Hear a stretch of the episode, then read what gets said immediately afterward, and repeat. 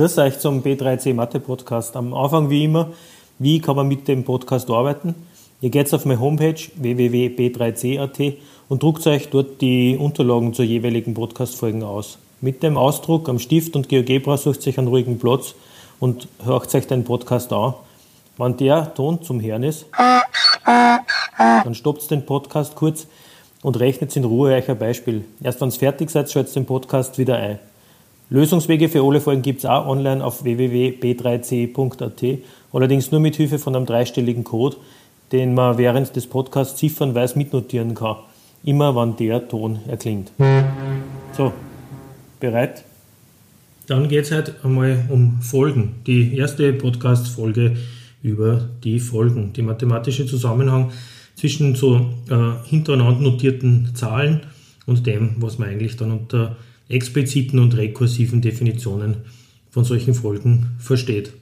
Man kennt äh, solche Aufgabestellungen bei Intelligenztests, bei Aufnahmeprüfungen, bei der Sonntagszeitung, dass man eine bestimmte Anzahl an Symbolen oder an Ziffern, an Zahlen äh, vorgelegt kriegt und dann die Aufgabe hat, dass man diese Reihe, eigentlich ist es eine Folge, dann fortsetzt. Und fortsetzen sollte man so, dass man halt die Systematik in den äh, vorhandenen Zahlen erkennt und dann diese Systematik anwendet auf die letzte dort stehende Zahl und das halt dann äh, fortsetzt. Wenn wir das da im Beispiel 1 anschauen, im ersten, im A-Beispiel haben wir eine alternierende Folge, die zwischen 1 und minus 1 wechselt, immer abwechselnd hin und her springt. Brauchen wir nicht überlegen, wie wir die fortsetzen, weil das wird genauso weitergehen mit 1, minus 1 und so weiter. Die zweite äh, ist nicht wirklich schwieriger zum Analysieren, weil wenn da die ungeraden Zahlen stehen, 1, 3, 5, 7, 9, dann wird sich das auch nicht ändern und es ist genauso gemeint, dass man nach dem 11 mit 13 und 15 fortsetzt. C, D und E äh, schauen da ganz anders aus. Wenn man von 1 auf 4 und dann auf 9 und 16 und 25 springt, kommt man mit Analyse mit dem Dazuzählen von 1 plus 3 ergab 4 und plus 5 ergab 9 und plus 7 ergab 16 es geht zwar, man kann sich vorstellen, ich tue halt praktisch immer die nächste ungerade Zahl addieren, aber äh, mit einem mathematischen Blick schaut es natürlich so aus, dass da der 1 zum Quadrat steht und dann 2 zum Quadrat und beim dritten steht 3 zum Quadrat, das ist 9 und 4 zum Quadrat, das ist 16 und so weiter. Ich habe also einen Term eigentlich gefunden, mit dem ich jede, jeder von diesen Folgegliedern ausrechnen kann. Und da bin ich zufrieden, weil jetzt kann ich mir das siebte und das achte genauso ausrechnen mit 49 und 64. Bei der Aufgabe D äh, schaut es wieder ein bisschen anders aus. Da muss man wieder schauen, ob man irgendeine Systematik findet. Eine mögliche Systematik war, dass ich die Zahl äh, verdoppelt und dann 1 dazu zähle. Dann komme ich von 1, also doppelt auf 2 und 1 dazu auf 3. Dann komme ich von 3 mal 2 ist 6 plus 1 ist 7 und dann von 7 auf 14 bzw. 15 und auf 31 und auf 63 und so weiter. Und da habe ich schon die zweite Möglichkeit, wie man solche Folgen eigentlich analysieren kann, nämlich oder beschreiben kann, nämlich mit einer äh, rekursiven Definition. Und das heißt, ich habe ein Folgeglied und weiß, wenn ich das habe, wie ich das nächste draus machen kann. Das unterscheidet sich von dem, was wir in C gerade gehabt haben, weil bei C könnt ihr jetzt direkt das zehnte Folgeglied hinschreiben, das ist nämlich 100. 10 zum Quadrat ist 100. Bei der D Aufgabe kann ich das jetzt nicht machen, weil wenn ich das zehnte Folgeglied hinschreiben möchte, brauche ich das neunte dazu, weil dann könnte ich das neunte mal 2 rechnen plus 1, dann hätte ich das zehnte. Jetzt habe ich aber das neunte nicht und das achte auch nicht und so weiter. Und deshalb äh, verwende ich immer das äh, vorangegangene Folgeglied dafür, dass ich das Neiche berechnet. Und die Art der Definition heißt dann rekursiv. Äh, bei E ist eine berühmte Folge, die noch da steht, nämlich die Fibonacci Folge. Da ist immer so, dass zwei Folgeglieder, die hintereinander stehen, zusammenzählt werden und dann das darauffolgende erzeugen. Die zwei Einser am Anfang erzeugen in Zweier. Dann das zweite und das dritte, also 1 und 2, sind miteinander 3 und 2 und 3 ist 5 und 3 und 5 ist 8 und so weiter. Was mit der Aufsicht hat, äh, auf sich hat mit der Fibonacci-Folge geht sich in dem Podcast nicht aus. Da gibt es vielleicht einfach einmal eine eigene Folge dazu. Ähm, im ersten Schritt schauen wir sich einfach einmal aus, so wie wir es bei C gehabt haben, dass man Funktionen als Interpretation für die Folgen hernehmen. Da hätten wir jetzt zwar kein eigenes Kapitel machen müssen, aber äh, es gibt einfach zwei Darstellungsformen für die Folgen und Reihen und die muss man sich halt äh, beide anschauen. Ich kann also für ein bestimmtes Folgeglied, wenn man das Beispiel 2 gleich hernimmt, einfach dann versuchen, ob ich einen Term finde, der mal ausrechnen lässt, wie ich zu dem Folgeglied komme. Bei Beispiel 2 ist der Term einfach, er ist n hoch 3, dann komme ich bei 1 hoch 3 und 2 hoch 3 und 3 hoch 3 jeweils auf die gewünschten Folgeglieder und ich kann das fünfte, wenn ich möchte, einfach ausrechnen, weil 5 hoch 3 125 ist. Ähm, natürlich kann man jetzt das genauso schreiben, dass man sagt, das ist f1, äh, also die Funktion an der Stelle 1 und so weiter. Wenn man aber von Folgen spricht, werden wir gleich sehen, dass man da ein bisschen ja, andere, anderen Sprachgebrauch, anderen mathematischen Sprachgebrauch verwendet. Bevor wir da aber hinkommen, äh, gleich zur ersten Ziffer vom Lösungs-PDF und die ist 8. Ja, dann definiere ich die Folge. Die, definier, äh, die Definition einer Folge ist jetzt eigentlich, eh, wenn man so hinschaut, in Wirklichkeit ist, äh, ist eine Definition einer Funktion n wird auf a von n abgebildet. Und ja, entscheidend ist halt natürlich die Definitionsmenge, wie so oft. Ich habe nicht die reellen Zahlen als Definitionsmenge, sondern die natürlichen. Das heißt, in meinen Funktionsterm setze ich gefälligst nur ein 1, 2, 3, 4, 5 und so weiter und sonst aber nichts dazwischen. Dann habe ich eine Folge vorliegen mit dem ersten, zweiten und bis zum Enden Folgeglied. Und was man schauen muss, ist gleich einmal das erste, was in der Definition noch drinnen biegt da. Und zwar, dass man das dann halt eben, wenn es irgendwie geht, nicht als Funktion hinschreibt, aber man sagt, ja, aber eigentlich ist es eine, sondern dass man sie erkennt, einfach als äh, a mit einem Index, äh, die Folge hast halt dann a, so wie eine Funktion immer f hast, hast oft eine Folge äh, klein a. Und das kriegt statt Klammer auf, n, Klammer zu, kriegt so einen Index mit einem kleinen n unten. Dass, man, dass die kleinen n aus den natürlichen Zahlen sind, das schreibt eigentlich normalerweise kein Mensch mehr dazu. Also es reicht, wenn man das so anschreibt, wie es im nächsten Absatz der Kurzschreibweise da angegeben ist. Gut, dann schauen wir sich das nochmal in einem Beispiel an. Wir vier Zahlen sind gegeben, ein Halb, vier Drittel, ein Viertel, 16 Fünftel und jetzt braucht man einen Funktionsterm. Ein Funktionsterm, damit man halt diese einzelnen Folgenglieder dann fortsetzen können mit fünften, sechsten, siebten und so weiter beziehungsweise halt, dass wir die allgemeine Formel haben. Wir trennen da in Nenner und Zähler. Äh, oben geht es von 1, 4, 9, 16, das haben wir gerade gesehen, das ist die N-Quadrat-Folge. Da ist jetzt nichts Neues dabei. Und nur einfacher ist unten 2, 3, 4, 5. Mit dem äh, einzigen, dass man da sieht, also es wird zwar immer um 1 mehr, aber das erste ist der Zwarer. Und da muss man halt ein bisschen schauen, dass man das mit der Formel dann korrigiert. Ich habe das da in dieser gekritzelten Tabelle hingeschrieben. Wenn ich ein 1 in die Formel einsetze, dann muss beim Zähler 1 rauskommen, das fast mit n Quadrat. Weil 1 zum Quadrat ist 1. Im Nenner unten muss aber 2 stehen. Da kann ich jetzt nicht n hinschreiben, sondern ich muss halt äh, schon mit n plus 1 anfangen, weil dann stimmt das immer zusammen. Aus dem 2er wird der 3er, aus dem 3er der 4er und so weiter. Und so kann ich meinen Bruch anschreiben und ich verwende jetzt natürlich schon die Schreibweise mit dem Index, sodass die Folge an halt mit n Quadrat durch n plus 1 äh, berechnet wird. Gut, dann bist eigentlich schon du dran. Das vierte Beispiel ist wieder mit einer Zahlenfolge gegeben. Pass bitte auf auf dieses, äh, welches n setze ich eigentlich ein und muss ich auf irgendwas oder von der Korrektur plus minus 1 aufpassen. Mache einen Funktionsterm drauf, draus und nennen dann äh, auch nicht wie eine Funktion, sondern so mit dem Index halt.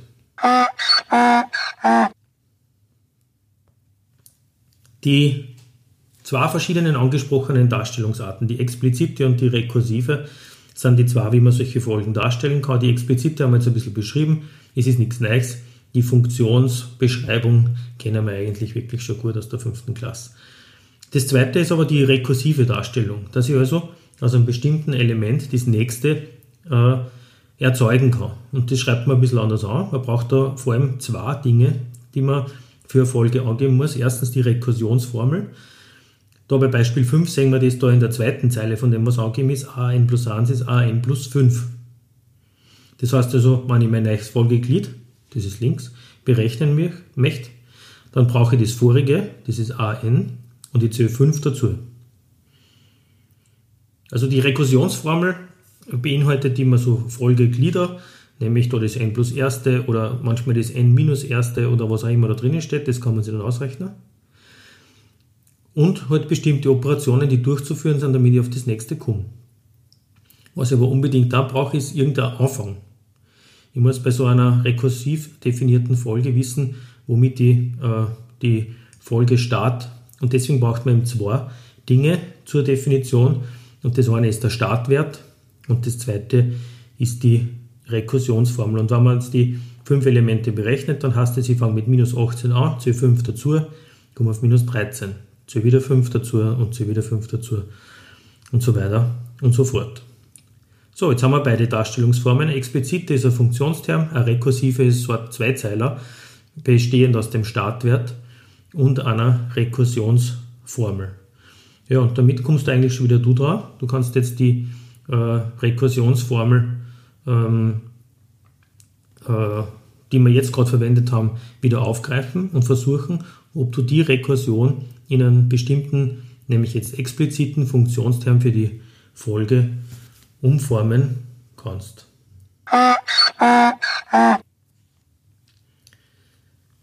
Und jetzt kommen wir dann gleich zu äh, ein paar bedeutenden Vertretern, nämlich ein paar, fast groß geschrieben eigentlich, weil nur zwei in der Podcast-Folge vorgestellt werden. Aber bevor ich da hinkomme, den nächsten, äh, die nächste Ziffer zum Entschlüsseln vom Lösungs-PDF und die lautet 4. Die erste äh, äh, Folge ist definiert eigentlich als Funktion. Wir brauchen es dann mathematisch in der siebten Klasse ähm, und es geht um das Rufzeichen, das man vielleicht auch schon am Taschenrechner irgendwann einmal entdeckt hat und nicht genau weiß, für was man das verwenden sollte. Hassen dort das Rufzeichen äh, faktorelle oder Fakultätsfunktion, die zwei Bezeichnungen gibt.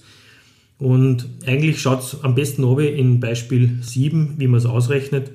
Äh, es ist ganz einfach, ich nehme vielleicht das dritte her. Wenn ich drei Rufzeichen hinschreibe, dann meine ich 3 mal 2 mal 1 fertig. Das heißt, ich nehme die ganzzahlige Ziffer oder Zahl her, reduziere um 1, multipliziere damit. Und das mache ich, bis ich bei 1 unten bin und das Ergebnis heißt n Faktorelle. Also immer um 1 äh, reduzieren und das als neuen Faktor dazu schreiben, sodass 7 Faktorielle dann heißt 7 mal 6 mal 5 mal 4 mal 3 mal 2 mal 1. Das ist okay, aber wie definiert man das? Ja, am besten mit einer rekursiven Folgendefinition. Die erste, die könnt ihr euch selber zur Gemüte führen. Die Schreibweise ist nämlich gar nicht so unspannend.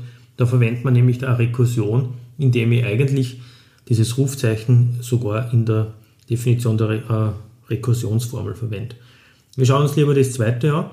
Äh, ist übersichtlicher. Wir nehmen einen Startwert, der ist 1 und wir definieren das nächste Folgeglied von der Fakultätsfunktion so, dass man ähm, das vorige, was wir gerade gehabt haben, mit der jetzigen Zahl multipliziert. Und so kommt man auch ans Ziel und man sieht das bei Beispiel 7. Bei 1 habe ich 1, das ist ja okay, das ist der Startwert, der steht sowieso dort. Bei 2 muss ich meinen 2er nehmen und mit dem vorigen, das ist der 1er, multiplizieren. Also in der Rekursionsformel steht sogar umgekehrt. Zuerst muss ich das vorige nehmen, Ansa, und mit dem jetzigen multiplizieren mit dem Zwarer.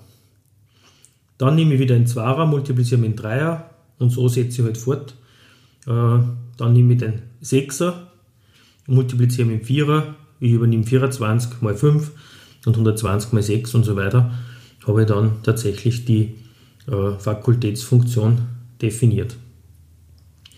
Ein zweiter wichtiger Vertreter, den haben wir schon gehabt, das ist die Fibonacci-Folge, sie soll da stehen, wo man immer zwei Werte zusammenzählt, ähm, damit man auf den nächsten kommt. Braucht man einfach in der Rekursionsformel äh, halt zwei zurückliegende Werte. Ich kann xn nehmen und ich zähle dazu das xn minus 1, das heißt das vorvorige. Und so kriege ich halt meinen aktuellen Wert raus. Das Einzige, was ich da brauche, sind halt dann zwei Startwerte. Ja, dann wechseln wir sofort wieder zu einem Beispiel für die. Ähm, es geht um die ersten sechs Folgeglieder einmal. Schaut euch das nochmal an, wie es definiert ist und rechnet das einmal kurz aus.